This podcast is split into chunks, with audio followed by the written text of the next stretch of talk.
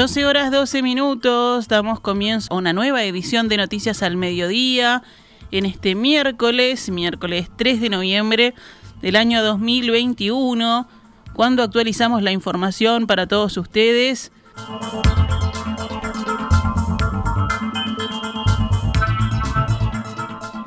Uruguay se sumó a dos pactos que se firmaron ayer en la COP26, la cumbre sobre el cambio climático que se está desarrollando en Glasgow, Escocia.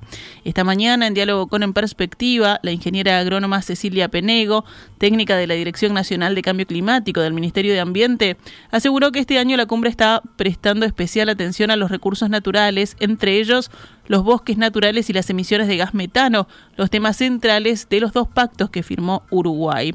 Penego detalló que uno de los acuerdos implica un compromiso fuerte para revertir los procesos de deforestación. Están desapareciendo los grandes reservorios de carbono por usar tierras para otras áreas productivas.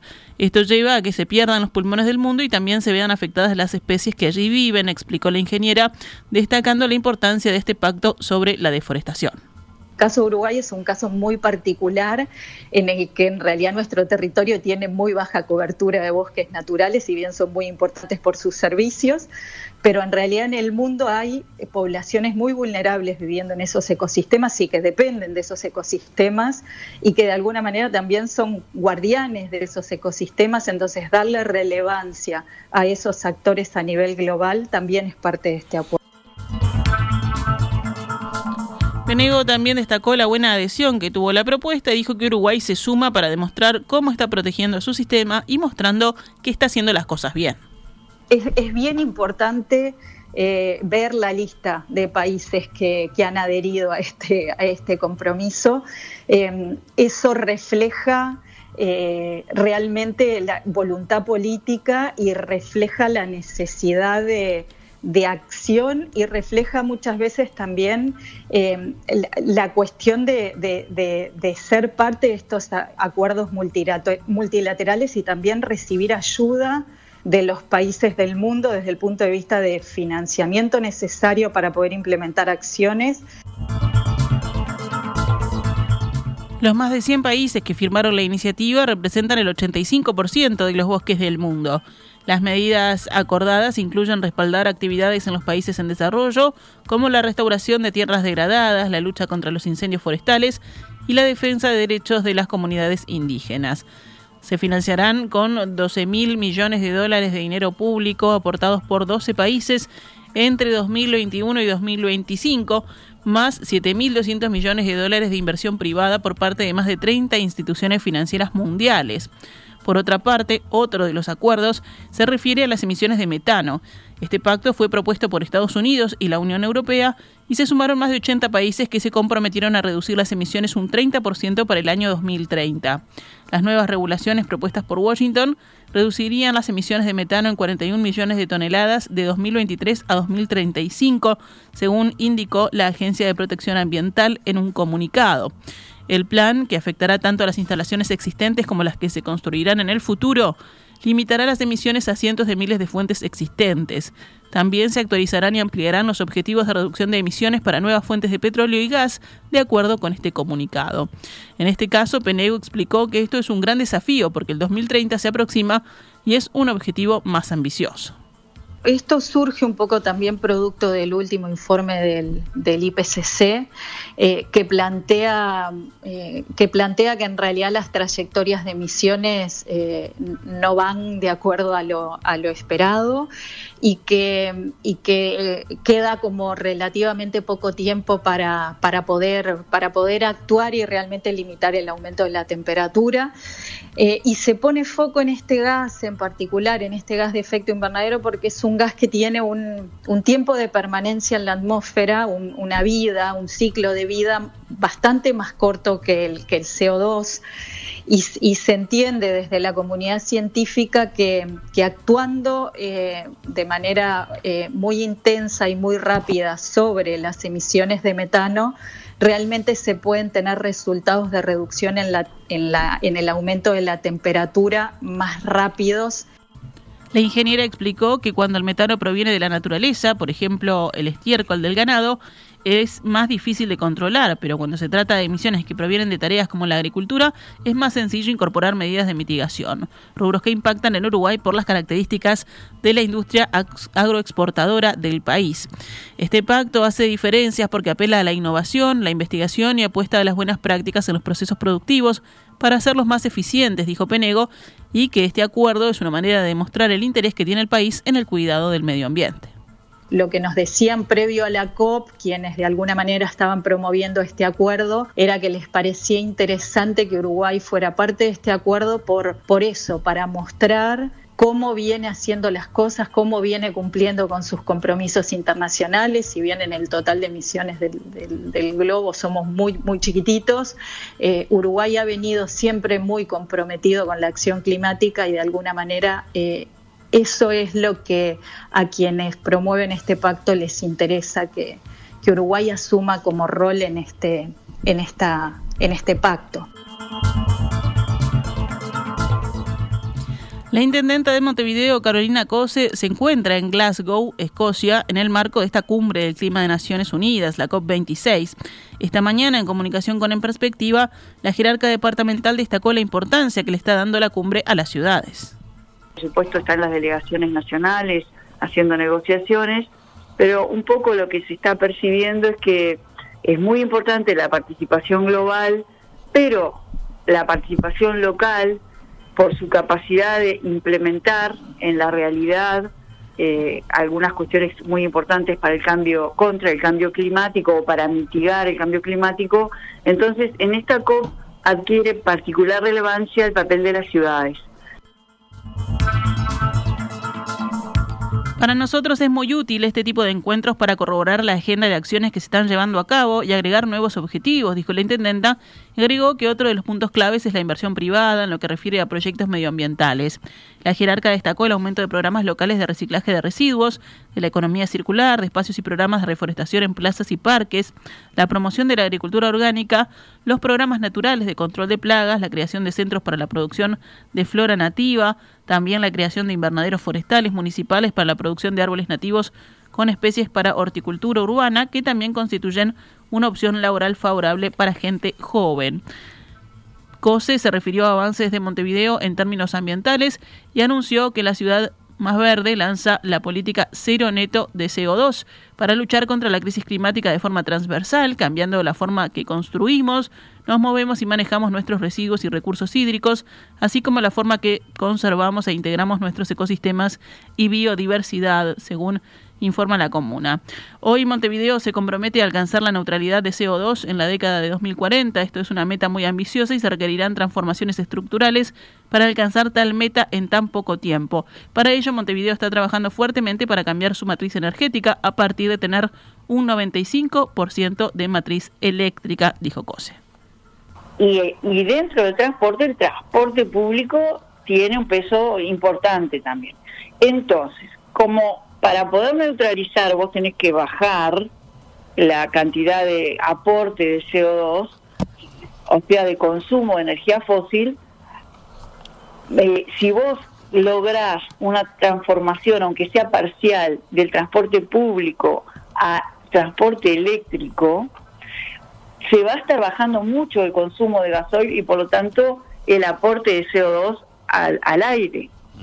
Eh, en el caso nuestro hemos estamos tratando de lograr financiamiento para el proyecto de los dos corredores metropolitanos y si lo lográramos, si lográramos llevar adelante ese proyecto, se dejaría de consumir en Montevideo aproximadamente el 16% del gasoil del sistema público de transporte.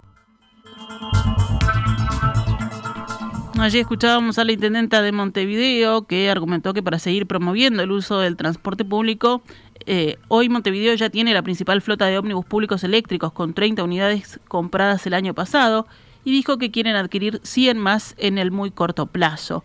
En ese sentido, adelantó que existe un aumento rápido de unidades eléctricas en taxis, sistemas de carga de última milla y vehículos particulares, por lo que varias constructoras de automóviles globales han priorizado el mercado uruguayo en la región para el lanzamiento de nuevas unidades eléctricas e híbridas.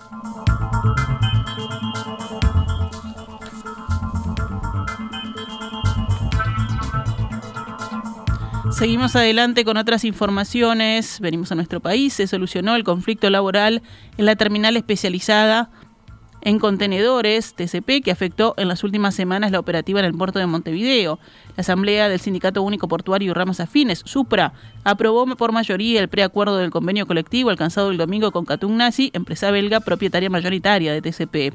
Álvaro Reinaldo, secretario general del SUPRA, explicó el resultado de las negociaciones. Los cambios no, realmente no fueron demasiados. Eh, habíamos, todos recordamos que en el anterior preacuerdo había solo un punto que habíamos tenido una discordia y donde había doble interpretación. Acá la, interpretación que contó fue la de la empresa, finalmente.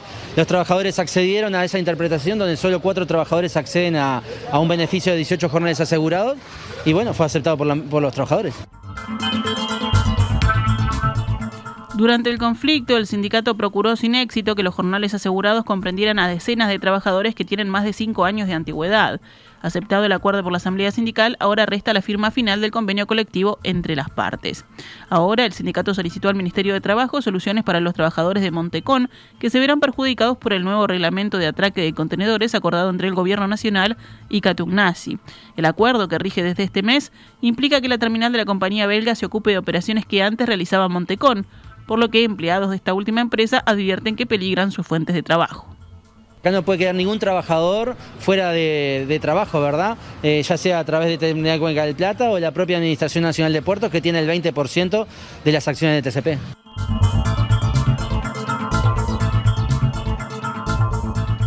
Está previsto que desde estos días la llamada línea GS1, que realiza la ruta del Golfo de México, Centroamérica y América del Sur, deje de operar en los muelles públicos, donde desarrolla su servicio Montecón, y pase a hacerlo con TCP.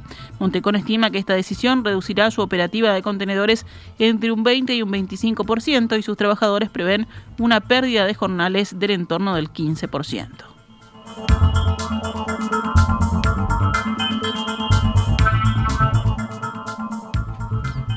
El secretario de Presidencia Álvaro Delgado respondió ayer al senador del Partido Comunista Óscar Andrade que en el fin de semana había asegurado que el presidente sale a la campaña caminando en la cornisa de la Constitución, en alusión a dichos públicos de la calle Pou en favor de la ley de urgente consideración. Delgado, en entrevista con Canal 5, aseguró que la opinión de Andrade no tiene ningún sustento jurídico. El jerarca citó el artículo 77 de la Constitución, en la parte donde establece que el presidente de la República y los miembros de la Corte Electoral no podrán formar parte de comisiones o clubes políticos, ni actuar en los organismos directivos de los partidos, ni intervenir en ninguna forma en la propaganda política de carácter electoral. Acá no se elige nada excepto un referéndum. Es una ley que impulsó el gobierno. Está bueno que el gobierno, los ministros, el presidente pueda salir a defender una ley, esta u otra ley. Senador Andrade había cuestionado que el presidente, en un acto oficial en Colonia, salió en defensa del régimen de alquileres sin garantías previstos en la LUC. Es tanto el nerviosismo que el presidente sale a la campaña caminando en la cornisa de la Constitución, agregó Andrade. Vamos con noticias de la emergencia sanitaria. Ayer subieron a 2.317 los casos activos de COVID-19, o sea, 31 más que el día anterior. Hay 26 pacientes en CTI, no se produjo ningún fallecimiento en la jornada de ayer. Fueron detectados 195 casos nuevos en 9.496 análisis, o sea, una tasa de positividad del 2,05%. La Valleja bajó a zona naranja luego de cuatro días en zona roja. El índice de Harvard a nivel nacional disminuyó a 6,72 casos nuevos diarios cada 100.000 habitantes en los últimos siete días.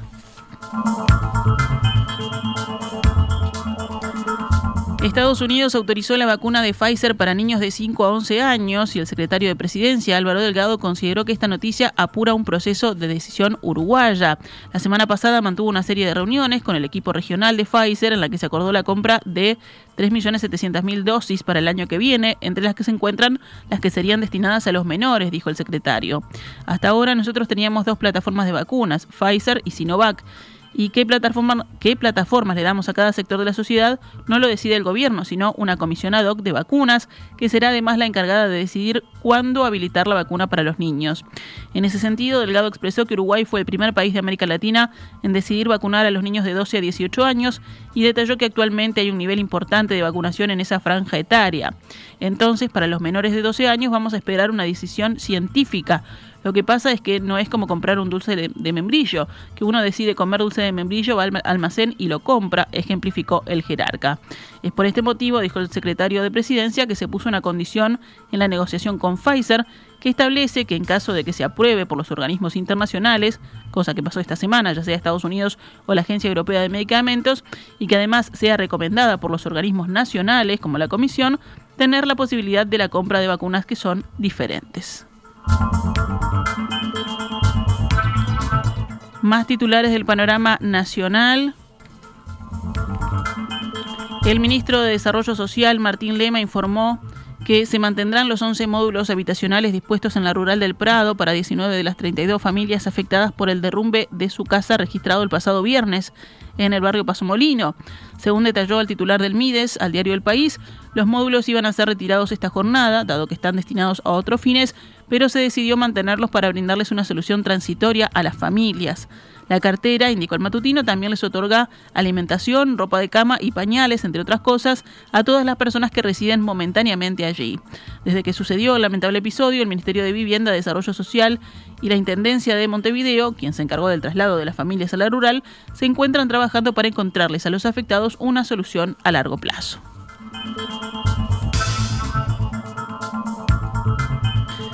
El directorio de ANCAP resolvió por mayoría denunciar el convenio colectivo con la Federación ANCAP vigente hasta el próximo 31 de diciembre. La empresa entiende, por ejemplo, y entre otros motivos, que el sindicato no ha cumplido en los últimos años con exigencias del convenio como avisar con 48 horas de anticipación cuándo va a hacer un paro, según consigna hoy el diario El Observador. Debido a todas las violaciones que ha habido en este tiempo, vamos a dar de baja el convenio, dijo el representante del Partido Nacional en el directorio del ente, Richard Charamelo. La decisión implica, entre otros puntos, según la crónica, que en diciembre ANCAP no tendrá obligación de otorgar las canastas navideñas a sus funcionarios. La denuncia del convenio también implica que ANCAP no deberá entregar útiles escolares a hijos de funcionarios ni realizar un aporte económico de hasta 40% y con un tope de 10 mil dólares para financiar una fiesta de reyes que se realiza cada año. Ya en agosto pasado, el directorio del ente había comunicado que no renovaría más allá de esa fecha el acuerdo marco con sus funcionarios, tal como se viene haciendo en forma automática desde el año 1993, es decir, hace 28 años.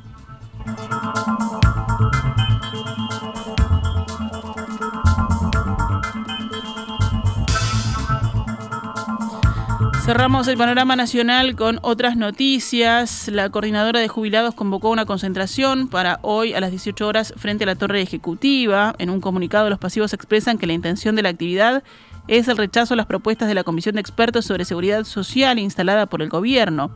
Todavía en fase de elaboración, la propuesta de reforma de la comisión se sustenta en el aumento de la edad mínima jubilatoria. La coordinadora de jubilados asegura que el proyecto ocupa todos los espacios de prensa en una arremetida sin debate ni oposición para imponer su proyecto regresivo y neoliberal, recortando derechos de amplias mayorías del pueblo y condicionando la seguridad social de futuras generaciones. Además, señalan que existe un proyecto alternativo de seguridad social elaborado por los trabajadores del BPS a través del sindicato con sus técnicos y para todos los trabajadores, basado en los principios que rigen la seguridad social y en especial tomando a la misma como lo es un derecho fundamental, dice la coordinadora de jubilados.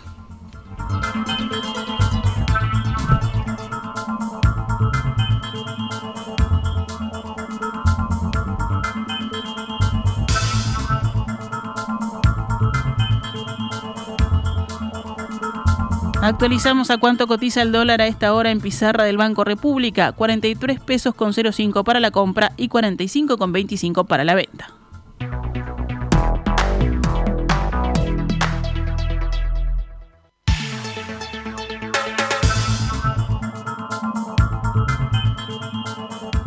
Doce horas 35 minutos, vamos rápidamente al panorama internacional.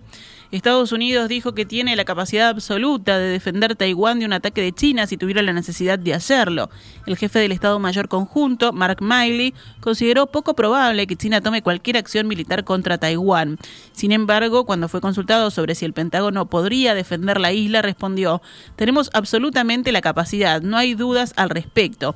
También dijo que Estados Unidos mantiene su política de ambigüedad estratégica respecto a la protección de Taiwán y que sería una decisión presidencial intervenir o no en caso de que China actuara para hacerse con el control de la isla. Tenemos absolutamente la capacidad de hacer todo tipo de cosas alrededor del mundo, incluida esa si es necesario, insistió Miley. También añadió que Estados Unidos considera que las diferencias entre China y Taiwán deben ser resueltas pacíficamente basándose en la voluntad de los ciudadanos de los dos lados. En Reino Unido, se obligará a las empresas cotizadas e instituciones financieras a diseñar planes sobre cómo piensan descarbonizarse y transitar hacia las cero emisiones netas que serán evaluadas por la agencia independiente, anunció hoy el ministro de Economía británico Rishi Sunak en la COP26.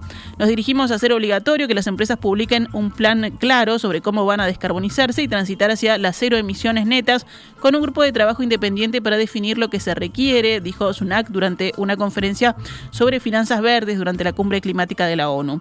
Según el gobierno británico, estos compromisos ayudarán a crear una gran cantidad de efectivo que podría financiar nuestra transición neta, dijo Sunik, incluido acabar con el carbón, el cambio de los automóviles eléctricos y la plantación de más árboles.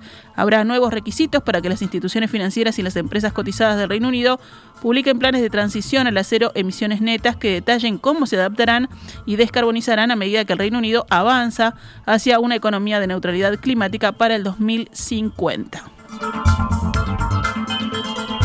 En Rusia, un avión de transporte se estrelló con siete personas a bordo mientras aterrizaba en Siberia antes de estallar en llamas, según informó el Ministerio de Emergencias, sin que se conozcan aún el número de víctimas. El avión desapareció de los radares mientras estaba aterrizando cerca de la ciudad de Irkutsk, en Siberia, según precisó el Ministerio en un comunicado publicado en Telegram.